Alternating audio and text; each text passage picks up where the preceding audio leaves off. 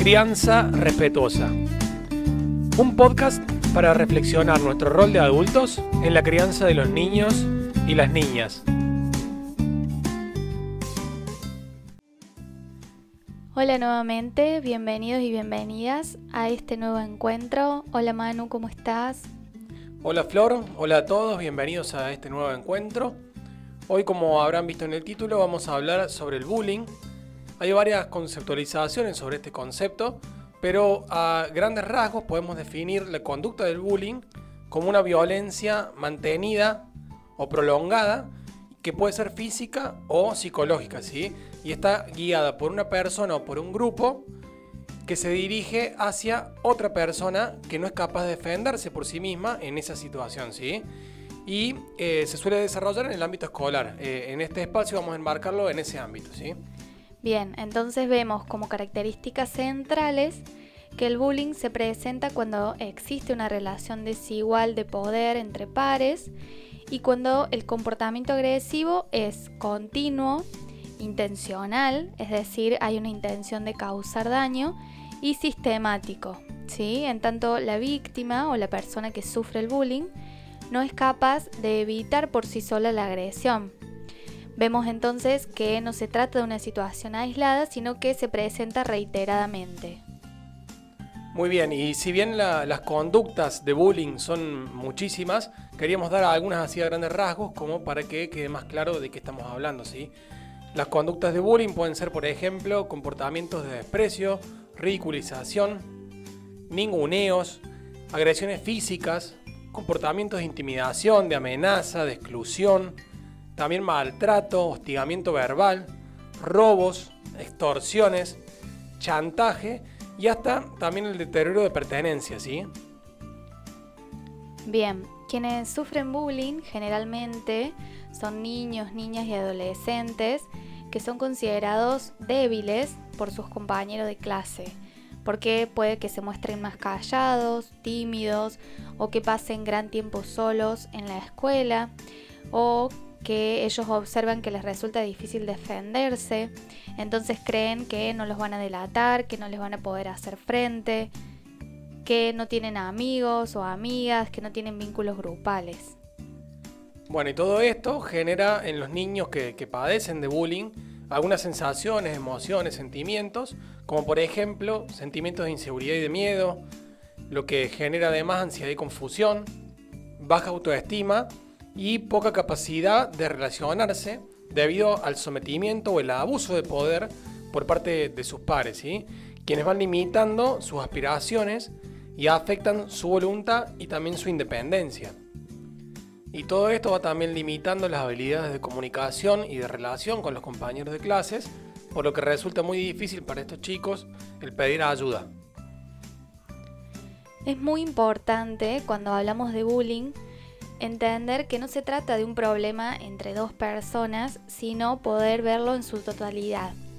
Es una situación sumamente compleja en la que están implicados distintos actores, por ejemplo, el agresor, el agredido o quien sufre bullying, el grupo de pares, la propia institución escolar con sus profesores, equipos directivos, equipos pedagógicos y también las familias. Entonces podemos pensar que existe un conjunto de variables familiares, escolares, socioculturales, personales que pueden prevenir o desarrollar los comportamientos de bullying. Por lo tanto, el abordaje de esta problemática debe hacerse desde un punto de vista de totalidad, involucrando a todos los actores que hemos mencionado. Exacto, por ejemplo, desde la institución escolar, es muy importante que exista una atención de parte de los docentes, de los directivos, en las aulas, en los recreos, y una buena comunicación que genere confianza también. Ya que esa confianza puede hacer, por ejemplo, que los estudiantes que no participan del bullying puedan animarse a contarle a, la seño o, algún directivo, por ejemplo. Y también es importante que dentro de la institución se deje bien en claro cuáles son las normas en lo relacionado a la agresión y a la violencia. Bien, y ahora vamos a ir mencionando algunas consideraciones importantes que podemos ir teniendo en cuenta desde nuestro rol de adultos como padres, madres o nuestras familias. En primer lugar, y como siempre insistimos desde este lugar, es importante mantener una buena comunicación con nuestros niños y niñas. Es muy necesario generar un clima de confianza, de escucha. Para eso es importante que hablemos constantemente o diariamente con nuestros niños, que podamos escuchar sus opiniones, que los vayamos ayudando a reflexionar, a encontrar soluciones a sus problemas. Por ejemplo, podemos darles ejemplos de nuestras nuestras propias dificultades y cómo fuimos resolviendo. Mostrarles también la importancia de contar lo que nos ocurre para encontrar soluciones en conjunto. Excelente, y también como venimos diciendo, es importante educar a nuestros hijos en el respeto, la tolerancia y la empatía. Esto va a impedir que los niños agredan a otros compañeros o que en el caso de ser quienes sufren el bullying, puedan darse cuenta de que aquello que les está ocurriendo no está bien y puedan hacer algo al respecto, ¿sí? Si observamos que nuestros niños y niñas muestran actitudes violentas para conseguir algún fin, es importante que podamos enseñarles que esa no es la mejor manera de hacerlo y brindarles otras alternativas. Por ejemplo, si tenemos dos hijos y el más grande quiere jugar con el más chico y para hacerlo lo golpea, para que el más chico le lleve el apunte, tenemos que frenarle y explicarle que esa no es la manera más adecuada, sobre todo porque le puede generar un daño al, menor y mostrarle que a través del diálogo es la, mejor forma de tratar de llegar a un acuerdo siempre. Y también en este punto, como decimos siempre, hay que tratar de ser coherentes y, y ser uno el ejemplo. No podemos pedirle a nuestros hijos que resuelvan todo a través del diálogo si nosotros ante la primera de cambio o ante el primer inconveniente empezamos a ponernos violentos, gritar. La mejor forma de, enseñar siempre es a través del ejemplo. Muy bien, también es muy importante, como siempre decimos, poder interesarnos por el día a día de nuestros niños en la escuela.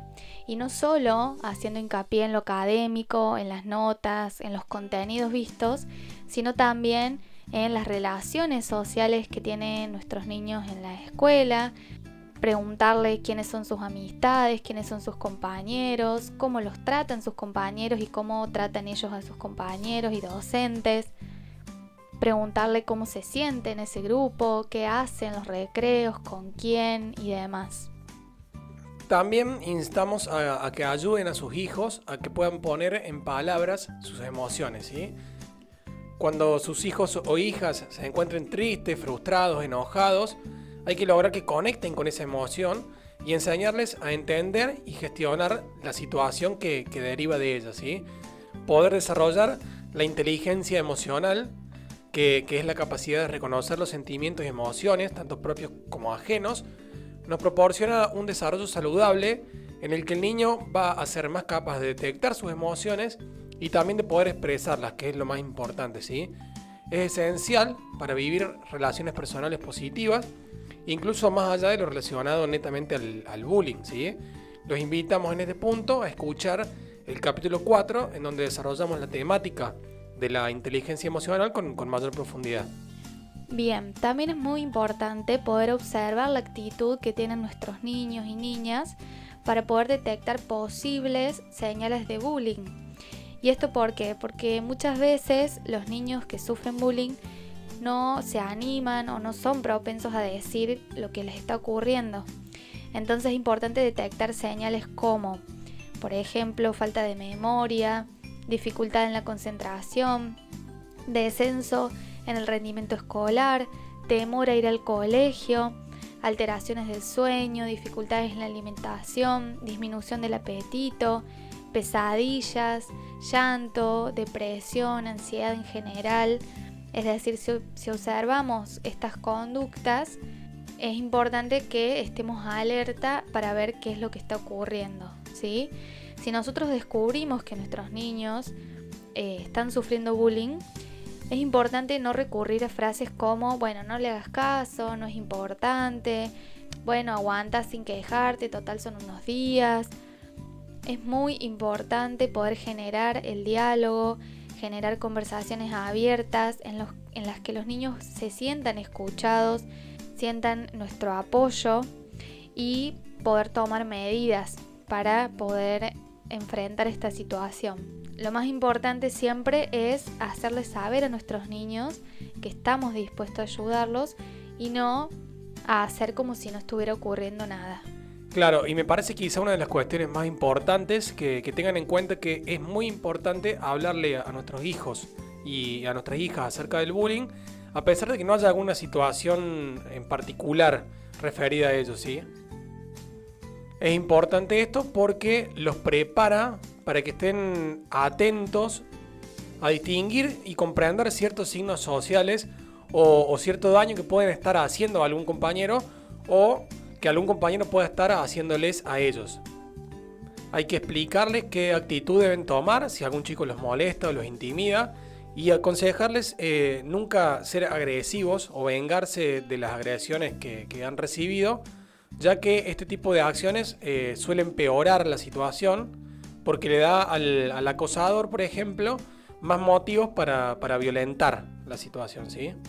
Y en este punto también es importante dejarles en claro que si observan alguna situación de acoso escolar entre sus compañeros, de, los que no sean partícipes ellos mismos, que también es importante que ellos eh, puedan hablar con algún referente institucional para intentar que, ese acoso eh, cese o, o se frene. Y en este punto puede servir intentar ejercitar la empatía con nuestros niños y nuestras niñas, diciéndoles, por ejemplo, ¿Cómo te sentirías vos si te maltrataran? ¿Qué crees que está sintiendo tu compañero en este momento? ¿Qué harías vos ante esa situación? Y bueno, para poder hablar de, estas situaciones con nuestros hijos es importante utilizar lo cotidiano, así que tenemos que estar atentos cuando ellos vienen y nos cuentan alguna situación, no minimizarla, sino por el contrario, utilizarlo como un disparador para poder empezar a hablar de esto con nuestros niños y niñas. Bueno, y si detectamos que existe alguna situación de bullying en nuestros niños o niñas, es importante intervenir con calma, pero de inmediato. En primer lugar, me parece indispensable ponernos en contacto con la institución escolar, informarles de la situación. Seguramente desde la institución tomarán medidas, tendrán quizás algún protocolo para poner en marcha en el que van a ir interviniendo diferentes actores. Y en esto es importante mantener la comunicación y el contacto con la escuela. Y también me parece central poder escuchar qué tienen para decirnos nuestros niños, poder eh, preguntarles desde cuándo ocurre esta situación, quiénes están involucrados, en qué contexto se da esta situación de bullying y toda la información que nuestros niños nos puedan brindar va a ser importante para ver de qué forma y de qué manera podemos ir ayudándolos también desde nuestra casa.